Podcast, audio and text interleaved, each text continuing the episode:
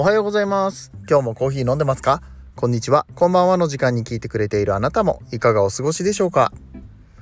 さてこの番組はコーヒー沼で泥遊びと言いましてコーヒーインフルエンサーこと私翔平がコーヒーは楽しいそして時には人生の役に立つというテーマのもとお送りしております。毎日15分くらいのコーヒー雑談バラエティラジオでございます。皆さんの今日のコーヒーがいつもよりちょっと美味しく感じてもらえたらいいなと思って配信をしております。今日もどうぞよろしくお願いいたします。え本日ね、えちょっといつものイヤホンマイクを持ってくるのを忘れてしまったので音量とか音質が若干違うかもしれませんけれどもすいません、えー、何とか、えー、お手元のね音量調整ボタンで、えー、調整いただければと思います。え本日コーヒー沼ニュースやっていきたいと思います。1日遅れてしまいました。けれども。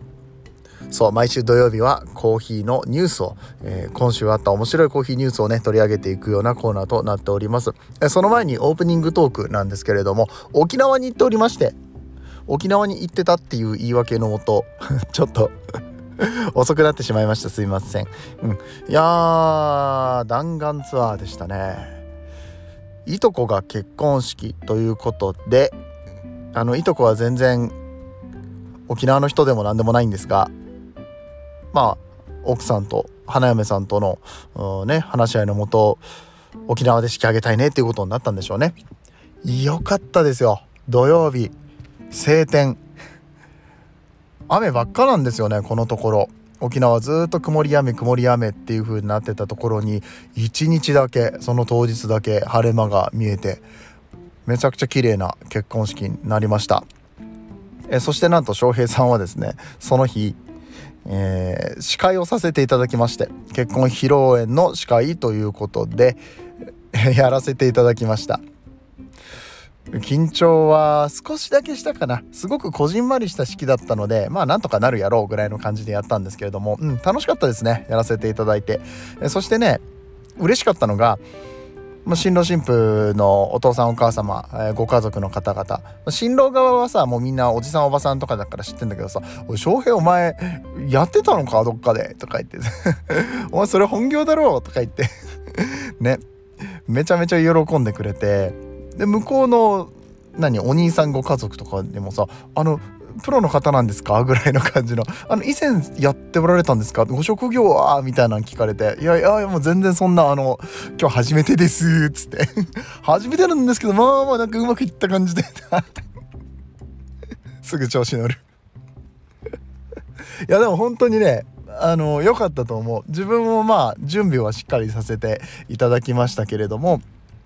うん、まあ昔あの式場で働いてたこともあったりとかしてバーテンダーとしてね、うん。まあ、そういったところであまり緊張せず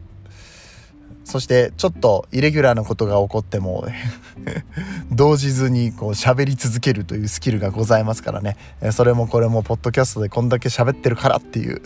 ところが一番大きいんじゃないかななんて思いますけれども。結婚式場の方にももう本当に安心してお任せできましたって 言っていただけたのでね、あのもしあの翔平に結婚式の司会とかしてほしいっていう方いらっしゃったらいやちょっとさすがにその晴れ舞台では 翔平では申し訳ないような気もするんだけれども何かねこういうおしゃべりの仕事というか司会業だったりだとか回しだったりとかやってほしいよっていうようなことありましたらオンラインオフラインどちらでもねぜひぜひお声がけいただければと思いますのでよろしくお願いいたします。そんな感じで、えー、本日もコーヒーニュースやっていきたいと思います。本日も面白いニュース3つほどピックアップしていきます。それでは本編やってまいりましょう。この放送は歴史とか世界遺産とかを語るラジオ友沢さんの提供でお送りします。それでは一つ目のニュースです。ダルビッシュコーヒーが毎日の楽しみでした。侍ジャパン活躍の陰に名店あり。野球の国地域別対抗戦2023ワールドベースボールクラシックの代表侍ジャパン。ね見ました？めちゃくちゃ盛り上がってましたね。そしてもう大谷翔平のあの活躍ぶりを。って言って僕は実はあまり生で見ることはできてなかったんですけれども。ニュースとかすごかったからものすごい盛り上がってましたしそして、えー、優勝見事に飾ることができてね、えー、日本としても誇らしいこの侍ジャパンの活躍でしたが、えー、この侍ジャパンのチームが事前合宿として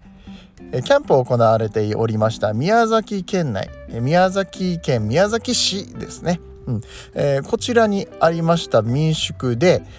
振る舞われていたコーヒーの話がねなんとニュースになっていたのでピックアップさせていただきました、えー、携帯の通りダルビッシュ有選手がその、えー、コーヒーをね毎日楽しみにされていたっていうようなことで写真も載せられておりましたけれどもこのコーヒーを用意したのは民宿三崎荘の義信義さんだそうです。ギさんが営む三崎荘では自家焙煎したこだわりのコーヒーを提供するカフェを併設しております、えギさんは選手たちが泊まるコーヒーの総支配人から選手たちに美味しいコーヒーを飲んでいただきたいと頼まれ毎日毎朝朝食の際にホテルで100杯分のコーヒーを焙煎して用意しました。これ。大変だよ。100杯で朝の短い時間の間に100杯のコーヒーを用意するってまあ焙煎も焙煎はそんなに多くないかな。多分 15g12g かける100だったとしても。あでも12キロとかをどの焙煎機でやるんだろう。15まあでも15キロはやんなきゃいけないか。そのうんと水分飛ぶからね。生豆の状態で15キロとか焼かなきゃいけないから少なくともだよ。少なくとも15キロ焼くんでしょ。エイジングとかも考えてね早めに焼いたりとかしてね。まあまあ大変よ。焙煎機のサイズにもよるけど5キロ釜で3回。これ1キロ釜だったら12回回さなきゃいけないけどね。いやちょっとその辺が気になっちゃうっていうところがあのコーヒーオタクとしてのねあのポイントなんですけれども100杯。毎朝えホテルで、え用意されていたそうです。コーヒーは癖が少なくすっきりした味わいのブラジル産イエローブルボンなど日替わりで準備。選手たちから美味しい飲みやすいなどと声をかけられ最終日にはダルビッシュ有投手からコーヒーが毎日楽しみでした。ありがとうございましたと言われたとのことです。くそ嬉しいねこんなん。嬉しすぎるでしょ。ね WBC の選手たちにコーヒーを振る舞えるだけでもなんかすごい大義な感じがするんだけれども、うん、それをこうね美味しかったって選手から声をかけてもらうっていうのはもうコーヒー闇折りに尽きるかなと思いますね。うん、いや本当にこの毎朝のコーヒーとかそれが美味しいか美味しくないかっていうのが勝利に直接関係しているかどうかっていうのはまあ証明できることではないんだけれども。でもやっぱり朝のスタートで美味しいものが提供される、うん、そこでなんかね変になんかちょっとでもまずいって思わせちゃったりとかさ、まあ、もしくはコーヒーがないとかね適当なコーヒーで済ませてるみたいな、えー、感覚に選手がなった時のなんだろう精神に、えー、ちょっとしたエフェクトがあるというかバタフライエフェクトみたいなこと言いますけどね、うん。うん、このコーヒーもしっかりと優勝に貢献したんじゃないかと僕は思います。はい。皆さんどう思われるでしょうか。ところでワールド・ベースボール・クラシックと言いますと WBC と略しますが我々コーヒーオタクたちにとっては WBC イコールワールドバリスタチャンピオンシップですね。はい。ついついもうなもうそればっかり頭の中に入っちゃってさもう野球どころいやいや野球どころではないっていうこともないんだけど すぐそっちが頭にパッて浮かんじゃう感じね。これ本当にまあなかなかな病気なのかなって思いますけれども。うん。まあともあれ。えー、日本代表選手皆様本当に、えー、お疲れ様でございました。そして優勝おめでとうございます。アンド、えー、このコーヒーを用意してくださったギー信義さん、えありがとうございました。お疲れ様でございました。というところで、えこんなニュースがあったよというご紹介でございました。続きまして2つ目のニュースです。廃棄食材医療品に再活用りんごやバナナ。りんごやバナナって書いてるけどこれあのコーヒーも実は入ってます。はい。ワークマンの新製品発表会でコーヒー豆のカスやバナナの茎を使ったズボンなんかが販売されたそうです、えー、ニュース読んでいきましょう。環境問題に対する消費者の意識の高まりを受け医療品を扱う大手小売店などの間で環境に配慮したサステナブル素材の使用が広がっております。コーヒー豆やリンゴのカスバナナの茎といった廃棄食材の再利用に再活用に挑戦する企業も相次ぎます、まあ、こういうのはアップサイクルって言ったりとかしますけどね。作業服大手のワークマンコーヒー豆のカスやバナナの茎の繊維を原料としたデニムのベストを、えー、デニムのベストそしてズボンですね。春夏商品として展開します。独自の消臭加工を施し速乾性にも優れているといいます。廃棄ペットボトルの活用なども含めワークマンの土屋哲夫専務は2030年までにプライベートブランド商品の5割をサステナブル化するとの目標を掲げているそうです。すごいねワークマン。ワークマンってほら安くて丈夫で、まあ、まずやっぱり安全性を担保することとかそういう作業をする人たちの、まあ、ために作っていく部分でさアップサイクルってどれぐらい必要なの？っていうかそれ気にしてる人ってどれぐらいいるの？って僕は思うんだけれどもうんそれでもこのサステナビリティアップサイクルっていうところを重視したものを切り込んでいくっていう、まあ、ワークマンとかあとワークマンプラスとかね最近はおしゃれ作業着みたいなのも増えたりとかしていく中でそういった企業さんがこのアップサイクルに取り組んでくれてるっていうこと自体がすごい、うん、ありがたいことだし人類にとってね。かつそこにコーヒーかすの素材も使ってくれてるっていうのはなんかめちゃくちゃ嬉しいな。コーヒー関係者としてはすごく嬉しいことだなと思います。うん。まあ、この廃棄食材を医療品に再活用する部分につきましては他の企業さんも多く取り組んでおりまして無印良品を展開する良品計画では東南アジアなどの熱帯地域で自生する木の実から取れる天然素材カポックに着目して軽い上に吸湿などの効果があるこのカポックがですね、えー、数年前からシャツや男女兼用ズボンに使ってこられましたけれども今年の春夏に向けて17品目をさらに展開していくということだそうです。また流通大手のイオンさん。ランドセルに代わる選択肢としてリンゴを使った通学リュックを4月から一部店舗で販売するそうです。あこれも嬉しいね。先日ね僕リンゴの何廃棄されるリンゴをこう生地にしたなんかフェイクレザーみたいなやつを触らせてもらったんですけどもほぼ皮よ。分からんあんな。あの素材でもう本当に廃棄のものとかもさそこに練り込んで、えー、作ることができてかつそれがまあ丈夫だったりとかするんだったらよくないそっちがって思っちゃった。本革である必要性ってどこまであるんだろうか。もちろんその本革は本革の良さがあったりとかするんだけれどもうーんランドセルみたいなさ学生がまあランドセルである必要すらないけどね。普通のカバンでどんなカバンでもリュックでもまず体に負担があまりかからないとかね。子どもの成長にいいみたいなものがあればそれはそれでそっちの方がいいんじゃないかと思うんだけれども。まあでもその素材としてえこういった廃棄食材、ね、コーヒー豆のカスとかあとハスクですね。薄皮の部分シルバースキンとか言われますがそういったものが使われていくっていうのがもうマストになってくるような時代にこれからなってい、えー、くんじゃなかろうかと思っておりますけれどもそういったところかなり進んでますね。なんか1年2年前はあんまりこんな話出てこなかったんですけれども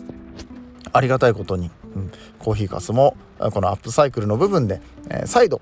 うまいこと利用されることができるようになってきているというようなことなんですね。ちなみに翔平さん最近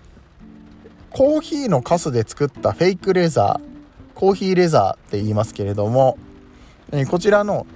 生地の販売をしてます。どこにもまだ行ってないんだけれども、うん、あのー、まあ、代理営業という形なんですけれどもこれもまたすごいのよ。コーヒーレザー、まあ、コーヒーレザーっていう名前を名前をちょっと変えようかっていう話が若干出てるは出てるんですけれども本当に革みたい。だけど、うんと、皮は一切使ってません。動物は一切使ってなくって。まあ言ったら合皮って全部そうなんだけどね、うん、合成で作った皮みたいなものであって本物の皮では全くないんですけれどもプラスチックとか使ってるんだけれどもその中にコーヒーが絡められていましてこう型の押し方とか色の付け方とかですごくいろんな種類の革が革っぽいもの革っぽい生地ができるんですよ。でこれ自分で加工することできますので業者さん以外にもね個人的にアクセサリー作りたいよっていう人とかがいらっしゃったりとかしたらあの翔平から買うことができますのでもし気になる方いらっしゃったらあもちろんその業者さんで大量に使いたいという方もねいらっしゃったらご連絡いただきたいんですけれども、うん、このコーヒーの皮一回ね見てほしいサンプルございますので、うん、あのまあサンプル自体はそんなにたくさんないのであの業者向けっていう形にはなってしまいますけれども気になる方いらっしゃったらお声がけいただければまたイベントの時なんかにね触ってもらえるように持っていたりとかしますので、えー、ぜひぜひ、うん、あの気になる方聞いていただければと思います。ということで、えー、この廃棄のコーヒーを作ったズボンのお話でございました。え最後のニュースです。ブルーボトルコーヒー。ブルーボトルスタジオ京都がオープンいたしました。ブランド創業者による最高峰のコーヒー体験を追求したコーヒーコースということです。えどんなお店なのでしょうか？見てまいりましょう。ブルーボトルコーヒージャパンがブルーボトルコーヒー京都カフェ離れ2階に予約制のコーヒーコースを提供するブルーボトルスタジオ京都を3月31日にオープンいたします。これ前もなかったっけ？